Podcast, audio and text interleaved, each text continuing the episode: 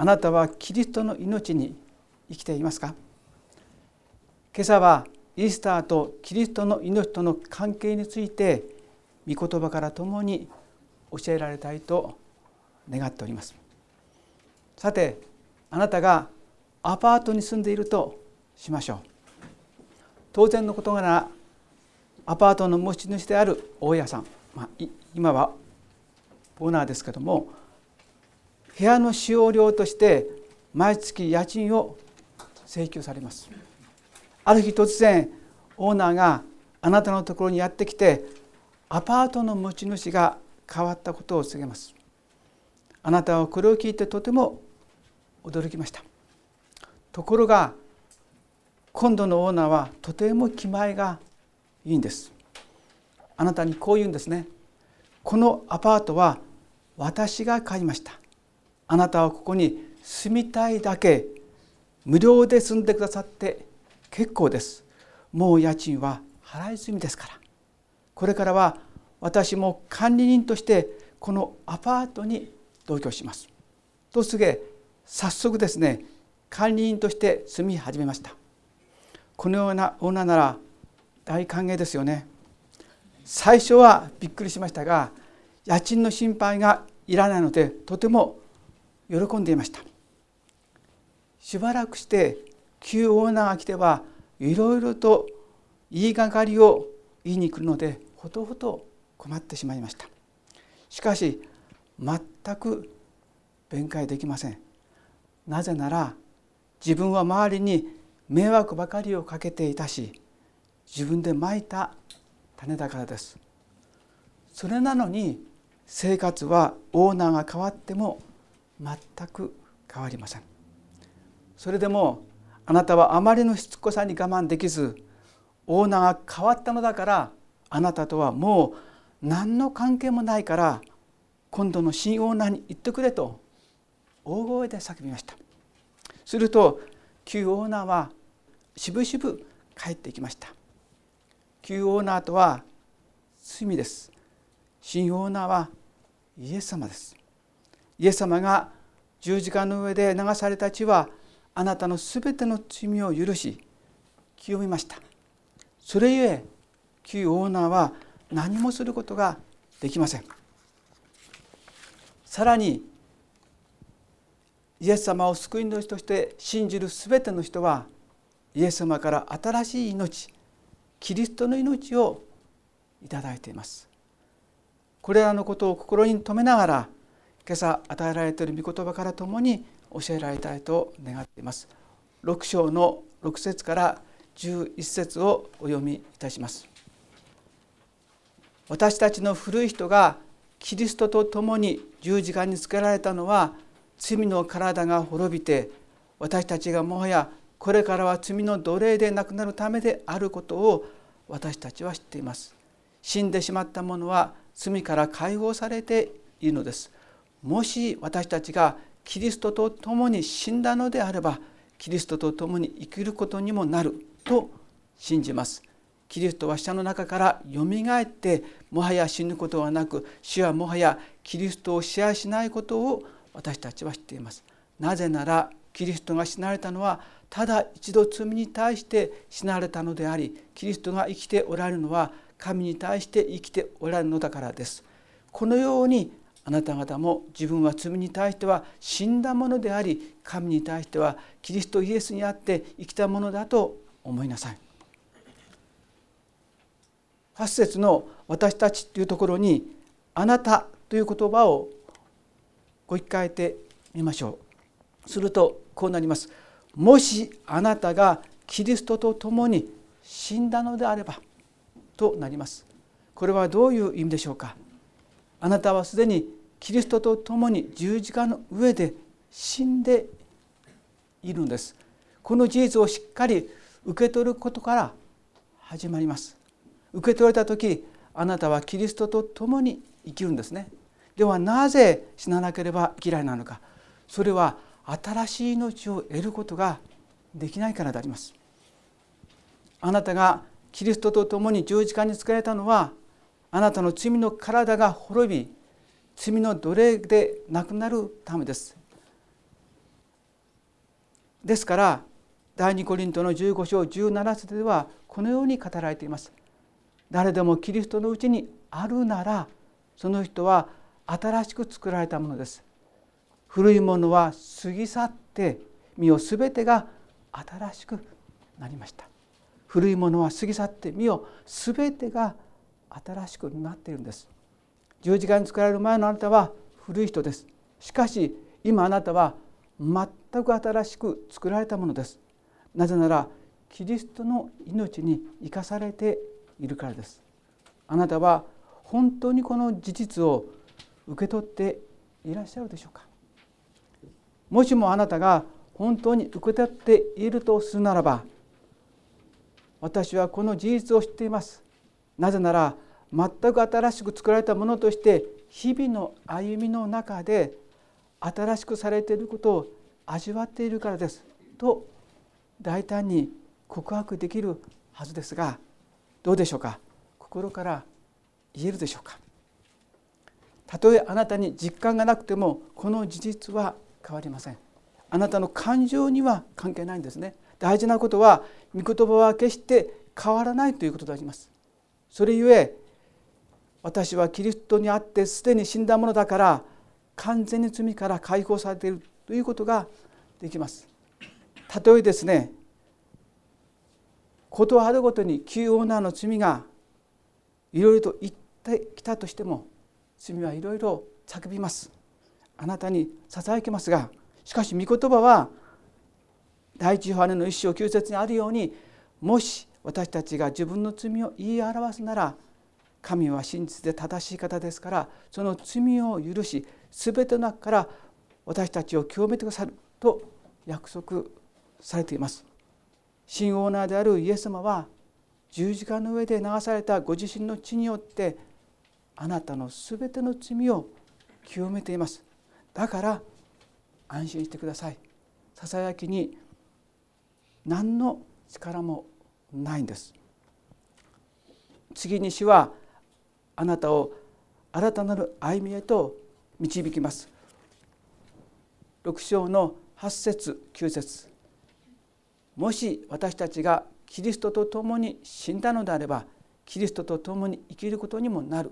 と信じます。キリストは死者の中からよみがえってもはや死ぬことはなく死はもはやキリストを支配しないことを私たちは知っています。イエス様は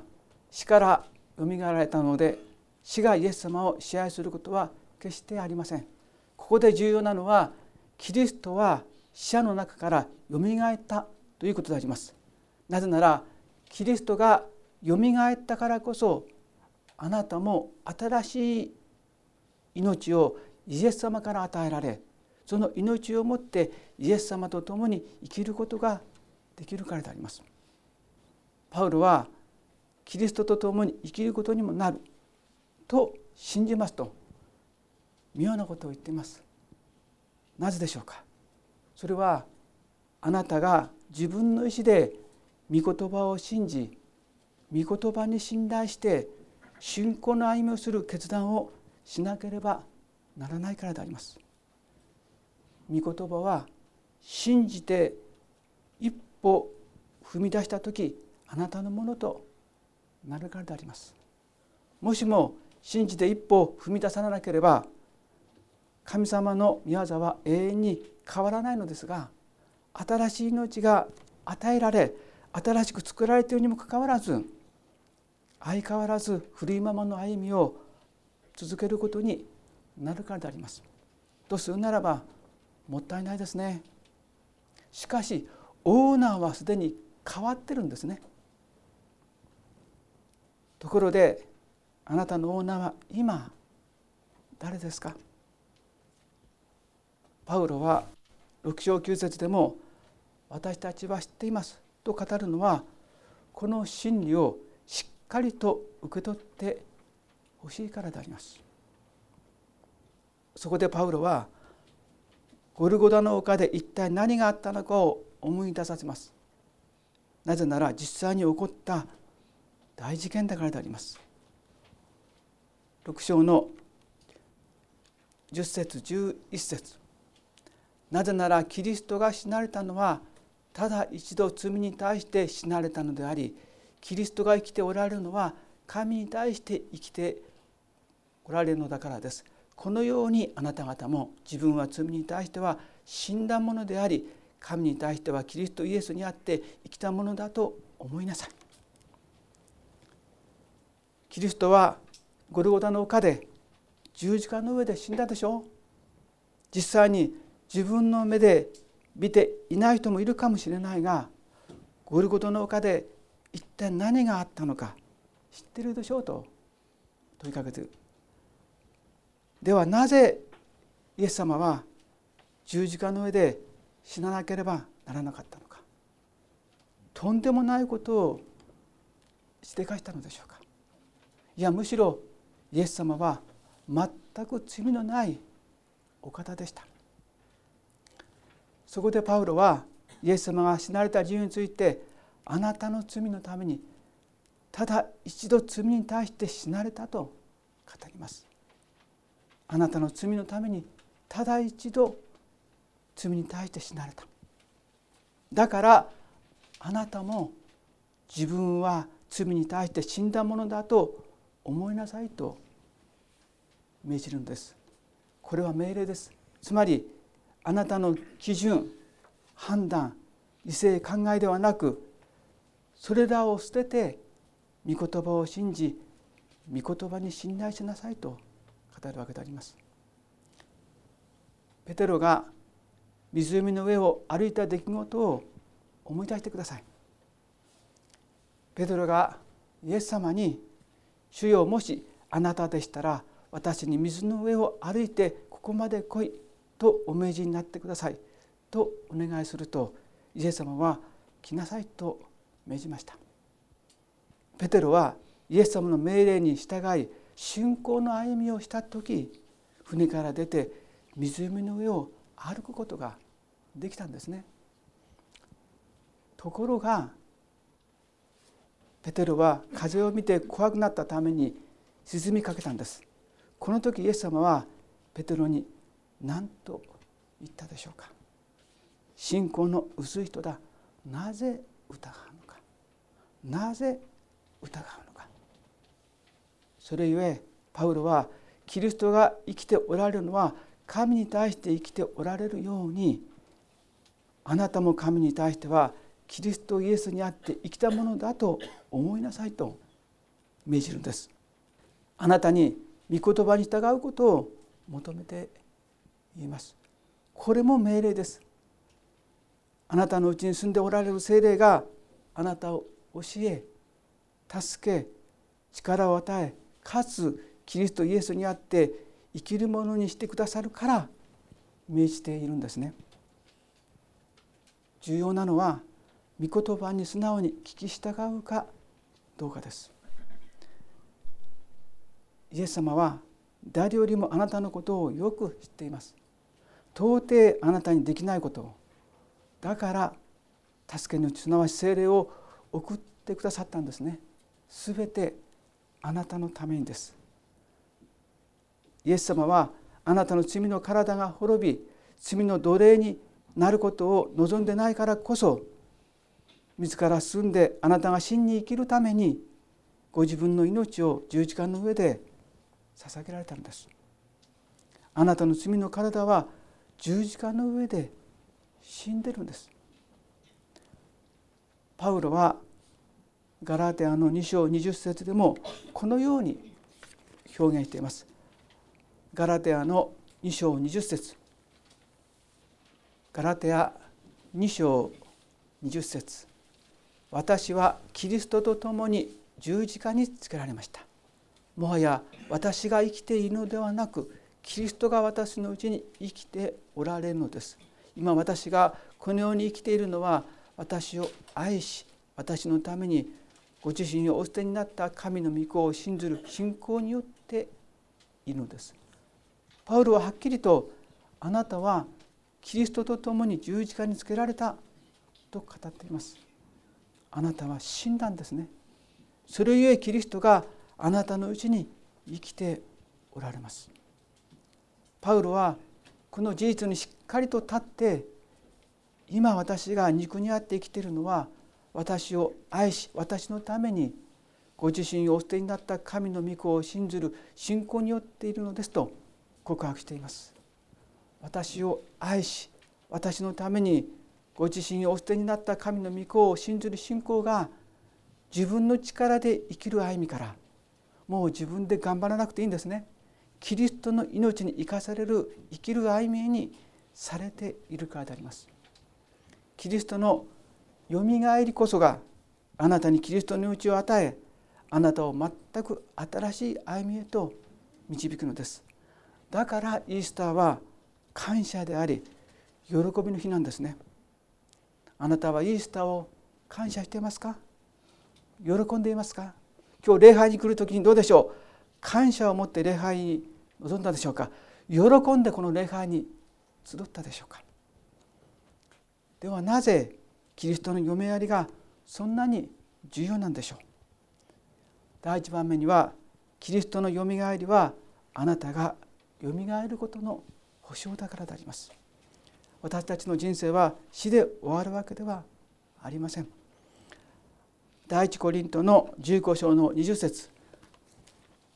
そのままでお聞きくださっても構いません。第一コリントの15章の20節。しかし今やキリストは眠った者の発想を通して死者の中からよみがえられました。キリストが眠った者の発想として死者の中からよみがえられたのでそれに続くあなたもよみがえるんですね。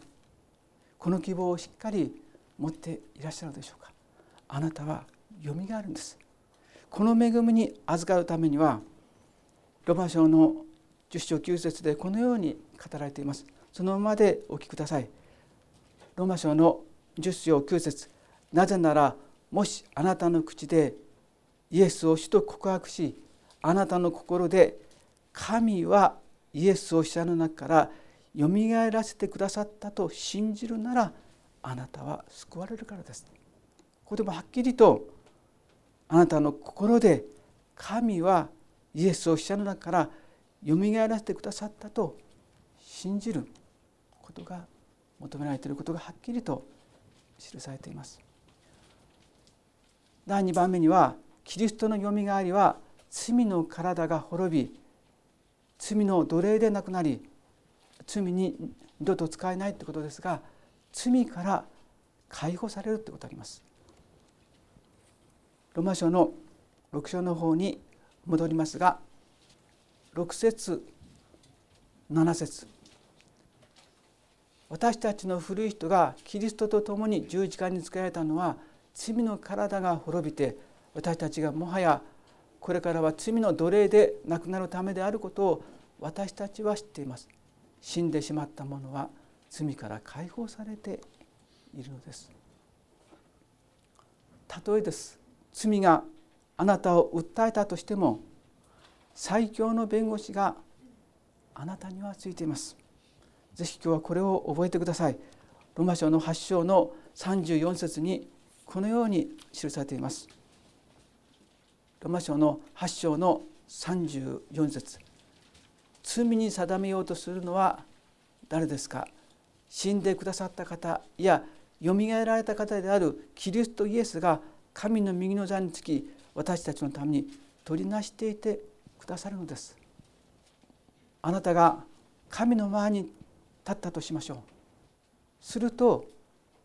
イエス様が「このものは大丈夫」と言って取りなしてくださるんですねどんなに罪が訴えたとしてもイエス様がもうこのものは大丈夫と言って取りなしてくださるわけであります。ですから旧オーナーの訴えにあなたは怯える必要がないんですね。なぜならよみがえりのキリストがあなたの弁護人だからです。すごいでしょ？最強の弁護士があなたにはついてるんです。ですから安心してください。3番目にはキリストのよみがえりはキリストの命によってキリストと共に生きるものにされるということになります。ロマ書の6章8節にはもし私たちがキリストと共に死んだのであればキリストと共に生きることにもなると信じます。キリストは十字架の上で確かに死なれましたが死んだままではなくよみがえられました。それはあなたに新しい命を与えあなたと共に生きるためです。さらにキリストはあなたの弱さを全て知っておられるので素晴らしい約束をあなたに与えています。ぜひこれも今日共に覚えたい御言葉であります。ロマ書8章の11節にロマ書8章11節もしイエスを死者の中からよみがえらせた方の御霊があなた方のうちに住んでおられるならキリストイエスを死者の中からよみがえらせた方はあなた方のうちに住んでおられる御霊によってあなた方の死ぬべき体をも生かしてくださるんです。御霊があなたを生かしてくださるんですね。あなたのうちに住んでおられる精霊が御霊があなたを生かしてくださるんです。素晴らしい約束ではないでしょうか。もう自分でどうしようなどと心配しなくていいんですね。御霊があなたのうちに住んであなたを生かしてくださるからです。キリストのよみがえりすなわちイースターはこのような素晴らしい恵みが自分に与えられていることを感謝する日です。このような素晴らしい恵みが自分に与えられることを感謝しましょう。そして喜びましょう。その次に自分の歩みが果たしてキリストの命に生きる歩みになっているかどうかを点検してください。もしもできていないとするならばどこに原因があるのでしょうか？それとも今までと変わらない歩みを続けたいのでしょうか？オーナーはすでに変わっています。イエス様です。あなたを愛しあなたのためにご自身をお捨てになった神の御子を信ずる信仰をともに目指しましょう。なぜならあなたの日々の歩みにはキリストの命に生かされる歩みがすでに用意されているからであります。あなたの日々の歩みにはキリストの命に生かされる歩みがすでに備えられています。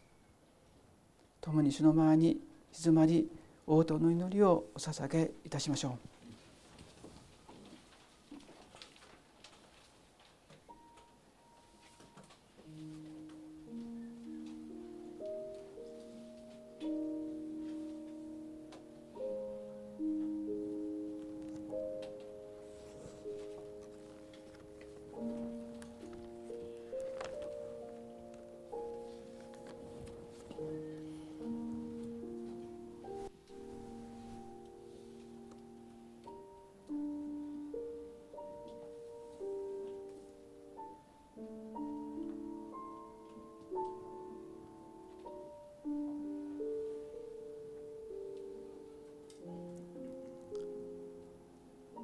私たちの古い人がキリストと共に十字架につけられたのは罪の体が滅びて私たちがもはやこれから罪の奴隷でなくなるためであることを私たちは知っています。死んでしまった者は罪から解放されているのです。天の父なる神様イエス様のあの十字架は私たちのすべての罪を負い死なれそしてまた自分自身もあの十字架の上で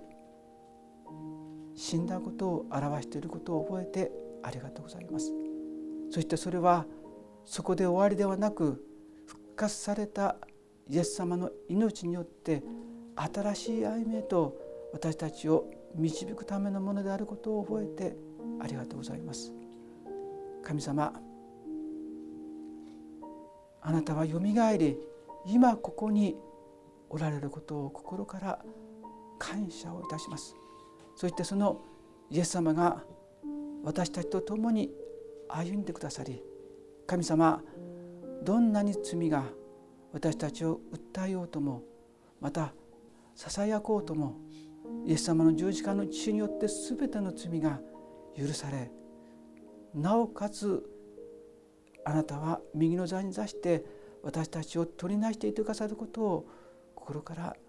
ありがとうございます。どうぞその命に本当に神様生きる歩みをどうぞ私たちが歩んでいくことができますようにキリストの命が私に与えられていますから神様信仰を持ってその御言葉を信じて神様歩んでいくことができますように帰ってくださいどうぞ今週週間の歩みの中にもイエス様の命により復活の命によって私たちが日々の歩みを歩むことができるように聖霊様によって助け導いてください。御手にお委ねしてイエス様のお名前によってお祈りいたします。アーメン